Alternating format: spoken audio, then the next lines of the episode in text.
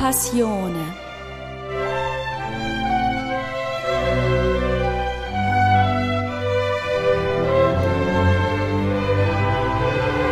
Staffel 2, Folge 3.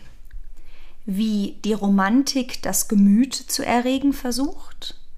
warum Adolphe Adons Weihnachtslied so wahnsinnig schön und magisch und emotional wunderbar ist und was Susanne Westenfelder für Erkenntnisse gewinnt, wenn sie dieser Frage analytisch auf den Grund geht.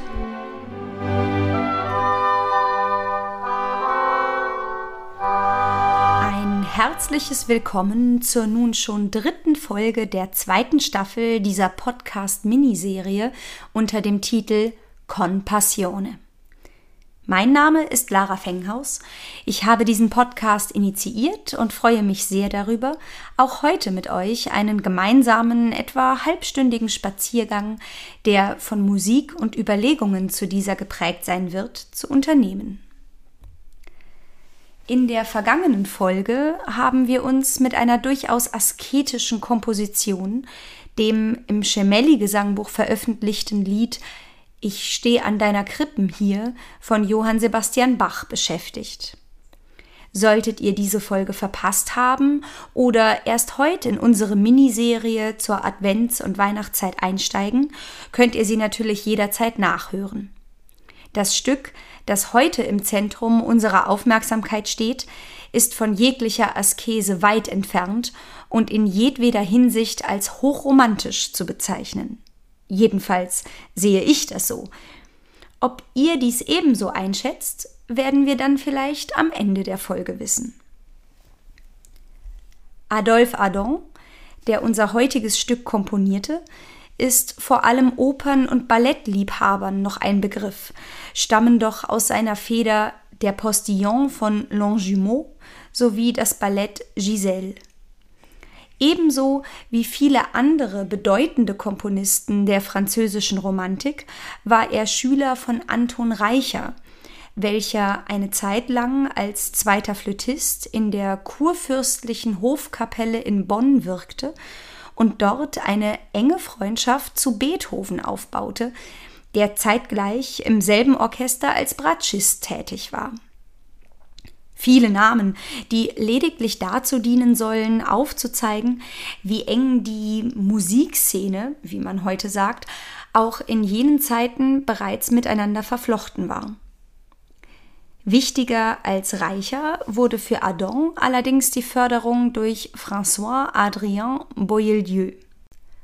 Obwohl Adon ganze 53 Opern und Ballette komponierte, ist den meisten Menschen heute vor allem die Melodie seines berühmten Cantique de Noël geläufig. Die Melodie des Liedes, über welches wir heute gemeinsam nachsinnen wollen. Das Lied entstand 1847. Zugrunde liegt der Text eines Gelegenheitsdichters mit dem Namen Placide Capot, der von einem Ortspfarrer um ein Weihnachtsgedicht gebeten worden war. Inhaltlich handelt es sich um eine Reflexion der Bedeutung der Geburt Jesu in Pathetischer Weise wird das Volk aufgefordert, auf die Knie zu sinken und seinen Erlöser anzubeten. Ob es an der Qualität der Dichtung liegt, dass sich heute insbesondere die englische Textunterlegung großer Beliebtheit erfreut, oder daran, dass populäre Songs heute stets auf Englisch vorgetragen werden, vermag ich nicht zu sagen. Gewiss ist jedoch, dass die Melodie viele Menschen bis heute anzurühren vermag. Nun mag der Übergang von Bach, der 1750 starb, zu Adolphe Adon, der erst 1803 geboren ward, der Übergang von rationalistisch geprägter Askese zur Romantik musikgeschichtlich abrupt erscheinen. Jedoch hat sich zumindest die deutsche Romantik stark an Bach orientiert, wie sich beispielsweise in den Tagebüchern Robert Schumanns nachlesen lässt. Und es kommt nicht von ungefähr, dass Felix Mendelssohn, neben Schumann einer der bedeutendsten Vertreter der deutschen Romantik in der Musik, als erster Bachs Matthäus-Passion wiederaufführte. Und dennoch, der schlichten, andächtigen Begleitung der Melodiestimme bei Bach steht heute ein satter, klangvoller Klaviersatz bei Adon gegenüber. Dazu passt, dass der Schriftsteller und Philosoph Novalis, der wiederum gemeinsam mit Friedrich Schlegel zu den wichtigsten und prägendsten Denkern der Frühromantik zählt, die Poesie und dieses klangvolle Wort ist bei ihm als Übergriff gewissermaßen als Synonym für Kunst zu verstehen, dass er Poesie als Gemütserregungskunst bezeichnet. Poesie soll das Gemüt erregen. Ob und wie dies gelingen kann und welche Magie oder schnöde Theorie dem zugrunde liegt, wird uns nun Susanne Westenfelder am Beispiel des Cantique de Noël demonstrieren. Wenn ihr den Ausführungen anhand der Noten folgen möchtet, findet ihr diese übrigens auf unserer Website unter www.lara-fenghaus.de Schrägstrich con-passione, indem ihr dort auf den Button zur dritten Folge klickt.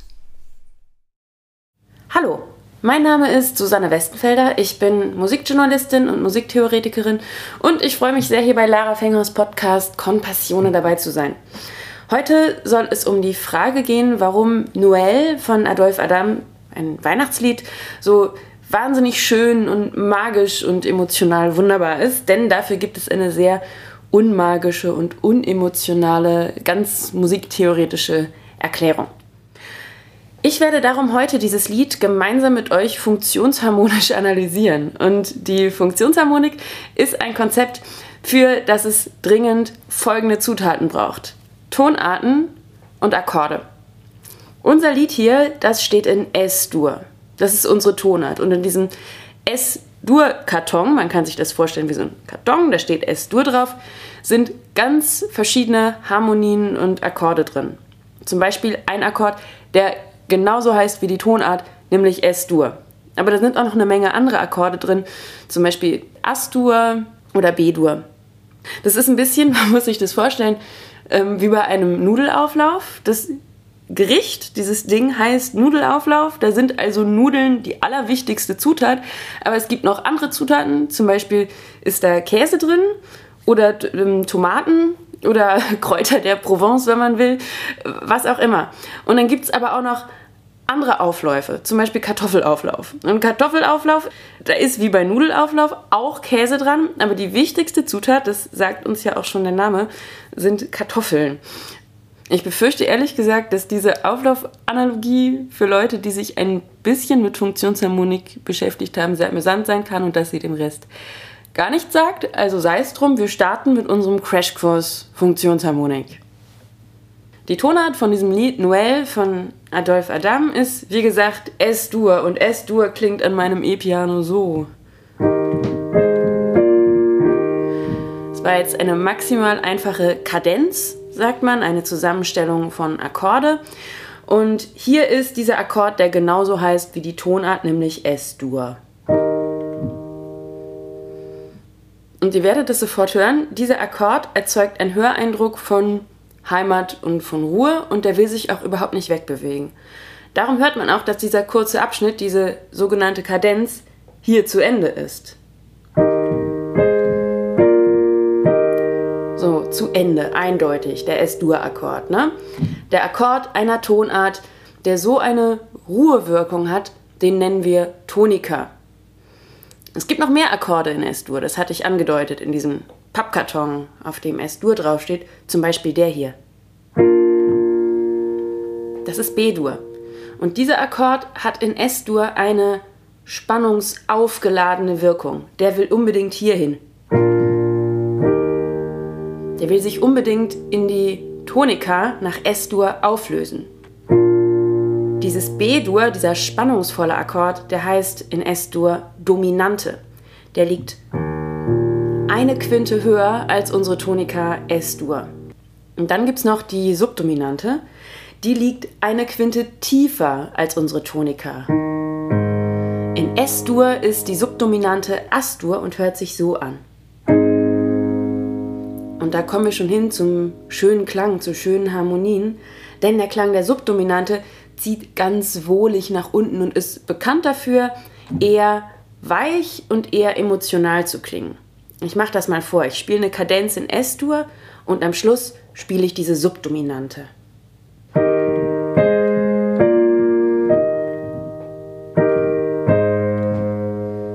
Aber es gibt noch mehr Akkorde, die so eine Schönheit und Emotionalität mit sich bringen. Das sind nämlich die Parallelklänge. Parallelklänge sind Mollakkorde, die eine plötzliche, weiche Melancholie in unser Dur, in unser S-Dur einfließen lassen. Ich zeige euch mal einen solchen Parallelklang.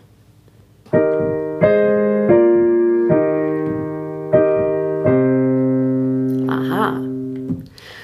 Und dann gibt es noch die sogenannten Gegenklänge. Die klingen immer sehr magisch, sehr heroisch, manchmal so ein bisschen in Richtung Filmmusik, aber Gegenklänge, die sind schon sehr speziell.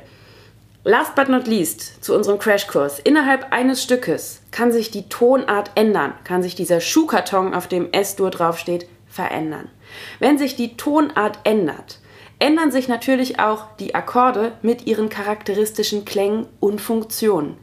In der Auflaufanalogie hieße das jetzt, dass wir in einem Stück sowohl Nudelauflauf als auch Kartoffelauflauf serviert bekommen können. So, und ich werde jetzt gleich mit euch das Stück hier einmal chronologisch an meinem Klavier analysieren. Aber vielleicht hören wir uns erstmal die Musik an. Und mein Tipp an euch, hört es euch zweimal an. Beim ersten Mal genießt ihr einfach die Musik und beim zweiten Mal achtet ihr schon mal darauf, welche Akkorde und Harmonien euch besonders packen und welche Akkorde ihr vielleicht besonders toll oder besonders interessant findet, denn darum soll es ja schließlich gehen.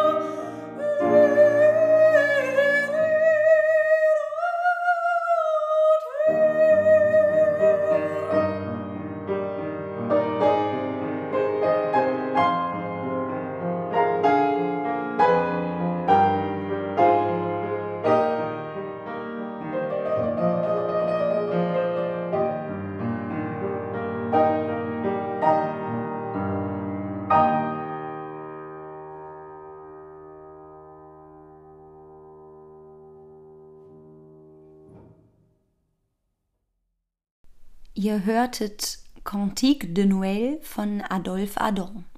Es musizierten Lara Fenghaus Sopran und Michael Heuer Klavier. Unser Lied beginnt relativ gesittet und relativ normal in S-Dur. Tonika, Subdominante, Dominante, Tonika. Eine sogenannte Grundkadenz. Das hatte ich eben schon gesagt, die ja vielleicht einfachste Zusammenstellung von Akkorden, die uns aber ganz klar signalisiert, in welcher Tonart wir uns gerade bewegen. Tonika. Subdominante. Wieder die Tonika. Immer noch Tonika. Dominante. Und wieder zu Hause bei unserer Tonika. Diese Phrase wird dann wiederholt, oder besser, der Phrasenbeginn wird wiederholt. Wieder unsere Tonika. Und die Subdominante. Und wieder die Tonika. Aber dann geht's anders weiter. Und zwar so.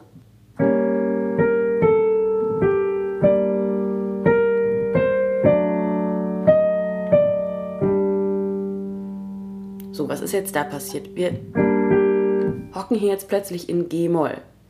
Das ist ein Parallelklang von S-Dur. Genauer gesagt eine Dominantparallele. Kurzer Einschub für die Profis. Ich würde eher sagen, dass wir es hier mit einem vermollten Tonika-Gegenklang zu tun haben. Aber das sind Details und die lassen wir jetzt einfach mal weg. Wie sind wir denn jetzt so schnell nach G-Moll gekommen? Über eine Zwischendoppeldominante und eine Zwischendominante. Zwischendominante und dann haben wir hier Dominante mit Quart Sechst Vorhalt, der sich auflöst und nach G-Moll bringt. Und da sitzen wir jetzt mit unserem schon etwas eingedunkelten Parallelklang, diesem G-Moll, das uns Hörern die Orientierung in dieser Tonart S-Dur enorm erschwert. Und dazu jetzt mehr. Das Lied geht nämlich so weiter.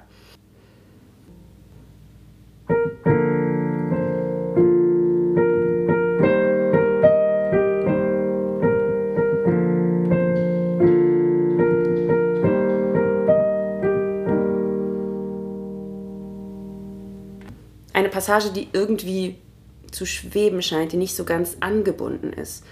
Warum das? Wir haben ja schließlich B-Dur mit Terz im Bass im Wechsel zu S-Dur. Also ein Pendel aus Dominante und Tonika. Und da fragt man sich, müsste man sich da nicht eigentlich fast banal zu Hause fühlen? Könnte man.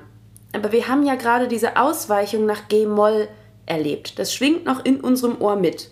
Und in G-Moll wären unsere Akkorde B-Dur und S-Dur die Dur-Tonika-Parallele und der Subdominant-Gegenklang. Und da hört man schon, Parallele, Gegenklang, dieser Subdominant-Bezug dieser Passage, das riecht irgendwie alles schon nach Magie und Schönheit. Ich spiele euch das nochmal im Kontext mit diesem G-Moll da vorne.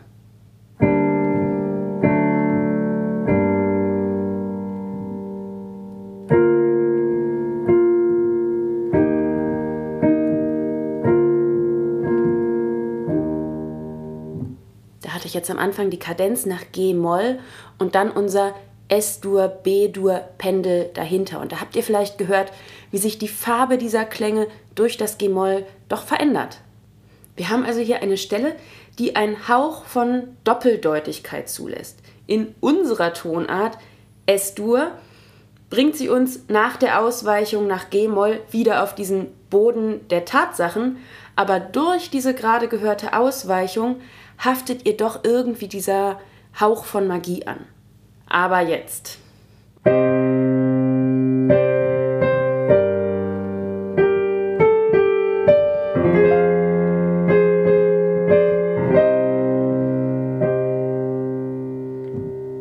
Ist das nicht unfassbar? So viel Schmalz, das gibt's doch gar nicht. Der aber wie ich hier finde, tollste Moment dieses Liedes ist. Ja? Adolf Adam haut uns ein C-Moll um die Ohren. Und die unemotionale Musiktheoretikerin sagt, das ist einfach nur eine Tonika-Parallele. Die klingen immer gut, Tonika-Parallelen, habe ich ja am Anfang schon gesagt. Diese Tonika-Parallele hier, die kann allerdings noch ein bisschen mehr. Und das liegt, surprise, wieder an diesem G-Moll, was wir da vorher gehört haben. Ja, an dem wir da kurz geschnuppert haben und das unbewusst immer noch in unserem Kopf rumgeht. Denn in G-Moll wäre C-Moll die Moll-Subdominante, ein Akkord, der eine ganze Menge drauf hat. Ich spiele jetzt mal eine Kadenz nach G-Moll, ja, wie wir es eben in dem Lied auch gehört haben, und spiele dann die Passage die ich gerade schon mal gespielt habe, mit dem C-Moll am Beginn. Und ihr hört mal, wie diese Klänge miteinander korrespondieren.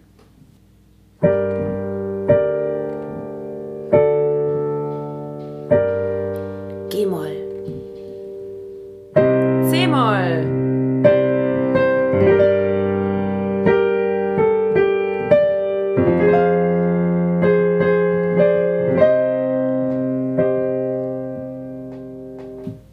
Jetzt nochmal langsam. Eigentlich ist C-Moll unsere Tonika-Parallele. Ja? Also ein verwandter Mollklang von S-Dur kann man hier sehr leicht hören. S-Dur, C-Moll, ganz viele gemeinsame Töne. Das allein, also das Benutzen einer Tonika-Parallele allein würde schon reichen, um diese Passage zu einem emotionalen Höhepunkt zu machen. Aber meine These ist, dass wir uns immer noch an dieses G-Moll aus Takt 11 erinnern können. Darum habe ich das eben ja auch so vorgespielt.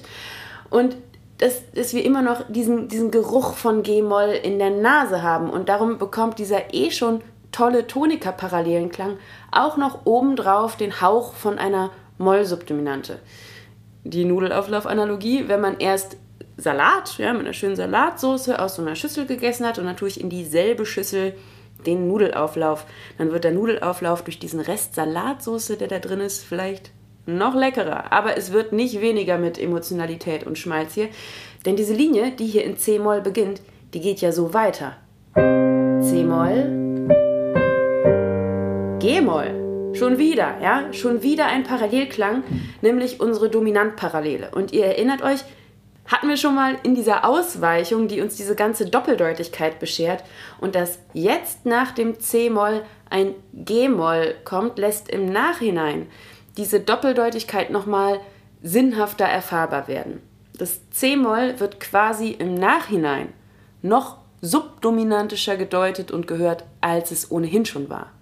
Und jetzt der nächste Akkord. C-Moll, G-Moll, F-Moll. Eine Subdominantparallele. In diesem Akkord, in einer Subdominantparallele, vereint sich das Beste aus der Welt der Subdominante und das Beste aus der Welt der Parallelklänge. Wir hauen dieses melancholische Moll des Parallelklangs und die emotionale Tiefe der Subdominante in diese Phrase. Und diese Phrase endet hier. F-Moll, endet auf der Tonika-Parallele in C-Moll. Der gleiche Akkord, mit der diese sagenhafte Phrase eröffnet wurde. Und mit dem Wissen, dass wir am Ende der Phrase wieder ein C-Moll erreichen, gucken wir uns diese ganze Phrase jetzt noch einmal an. C-Moll, G-Moll, F-Moll, C-Moll. Diese Phrase ist nämlich wahnsinnig geschlossen. Wir haben hier nämlich wieder eine Mehrdeutigkeit. Ich kann diese Phrase retrospektiv auch einfach als eine Kadenz, als eine Phrase in C-Moll begreifen. Dann wäre also der erste Akkord unsere Moll-Tonika. Der zweite wäre eine Moll-Dominante. Das ist ein Akkord, den es eigentlich gar nicht gibt der aber im Gehör ganz stark modale, altertümliche und geheimnisvolle Farben einfließen lässt. Und dann käme die Moll-Subdominante mit F-Moll und dann wieder unsere Tonika C-Moll. Dieser Perspektivwechsel, der erklärt ein bisschen, warum das Wiedererreichen von C-Moll bei dieser Passage als ein Ruhepunkt empfunden wird. Was hierbei aber unberücksichtigt bleibt, ist diese sagenhaft überraschende Wirkung dieses C-Moll-Einbruchs, der lässt sich tatsächlich nur durch die unmittelbare Wirkung von C-Moll als Tonika-Parallele von S-Dur erklären. Aber das Stück geht weiter. Ich spiele nochmal die Phrase davor mit.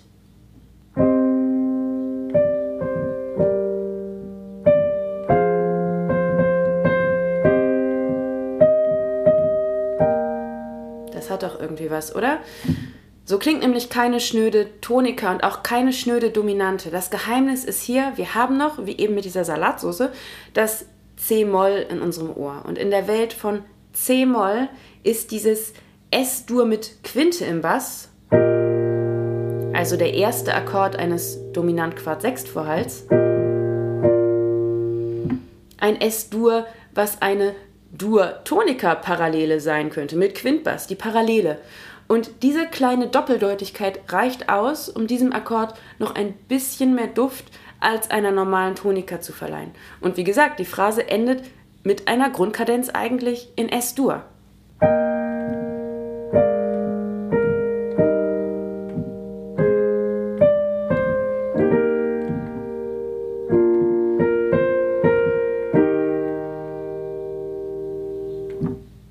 Wir gehen weiter. Die Strophe neigt sich dem Ende und Adam macht das so.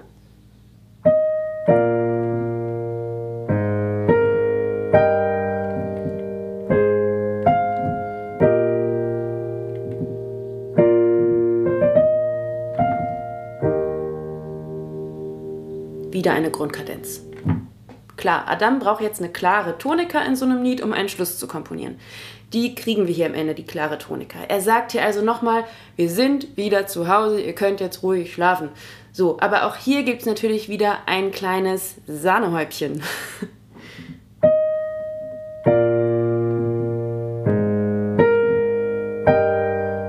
Das hier ist ein S6, eine ganz besondere Form der Subdominante die macht, dass dieser Schluss weiterhin poetisch klingt und nicht zu so einem 0815 Ende wird. Und dann setzt das Nachspiel ein. Und das Nachspiel streift diese ganzen harmonischen Farben des Stücks nochmal und schließt damit so sehr organisch dann den Bogen. Und die Akkorde, die klingen so. Wir sind auf der Tonika gelandet. Tonika mit Terzbass. Subdominante mit Quartvorhalt löst sich zur Subdominant Parallele.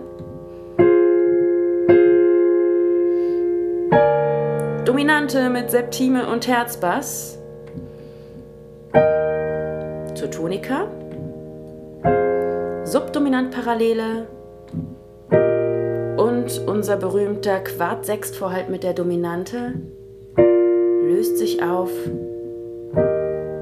Und wir sind zu Hause bei der Tonika. So, das war viel. Und ich hoffe, es geht euch da genauso mit Musik und Analyse. Ich finde, so eine Analyse entzaubert nämlich gar nicht. Klar weiß ich jetzt, wo ich mir dieses Stück angeguckt habe, was für Akkorde und Funktionen für mein Dahinschmelzen verantwortlich sind. Aber es wird ja durch dieses Wissen nicht weniger schön. Und man weiß irgendwie ein bisschen genauer, warum man dahin schmilzt und ich finde, das kann eigentlich nichts Schlechtes sein. So, und jetzt verabschiede ich mich. Ich wünsche euch einen wunderschönen vierten Advent und ich gehe jetzt Kekse essen. Adieu. Ich finde ja, dass Weihnachtskekse ganz wunderbar zu der magischen Stimmung dieses Liedes passen. Und so finden wir uns nun vielleicht hörend und mampfend am Ende eines gedanklichen Ausflugs im Rahmen der Podcast-Miniserie Compassione wieder. Auch heute hoffe ich, dass unsere Überlegungen euch im richtigen Maße zum Nachvollzug angeregt haben und zugleich euer Gemüt derart erregt wurde, dass euch die Melodie auch in der kommenden Woche im Sinn bleibt. Ich hatte erneut große Freude daran, mit euch diesen Gedankenspaziergang zu unternehmen, und ich würde mich natürlich freuen, wenn ihr auch in der nächsten Woche wieder Lust hättet, mit mir zu spazieren. Wir werden zum ersten Weihnachtstag in der Romantik verbleiben, jedoch den Fokus von Frankreich nach Österreich verlegen, wo ein ganz besonderes Weihnachtslied 1818 seine Uraufführung erlebte. Zu diesem hat sich der Kirchenmusiker und pensionierte Lehrer Eberhard Brünger Gedanken gemacht. Und ich bin schon gespannt darauf, wie diese beschaffen sein werden. Wenn euch dieser Podcast gefällt und ihr schon genauso gespannt auf die nächste Folge seid wie ich, dann empfehlt ihn gern weiter. Fragen, Anregungen und Kritik nehmen wir natürlich auch gern entgegen. Unter www.lara-fenghaus.de-con-passione findet ihr nicht nur weiterführende Informationen zu den Folgen, sondern auch ein Gästebuch, eine Mailadresse und einen Spendenbutton. Denn ein bisschen Geld kostet dieses Projekt auch. Und wenn es euch wohlgefällt, uns zu unterstützen, sind wir dafür sehr dankbar. Also, bleibt gesund, passt auf euch auf und bis zum nächsten Mal. Eure Lara.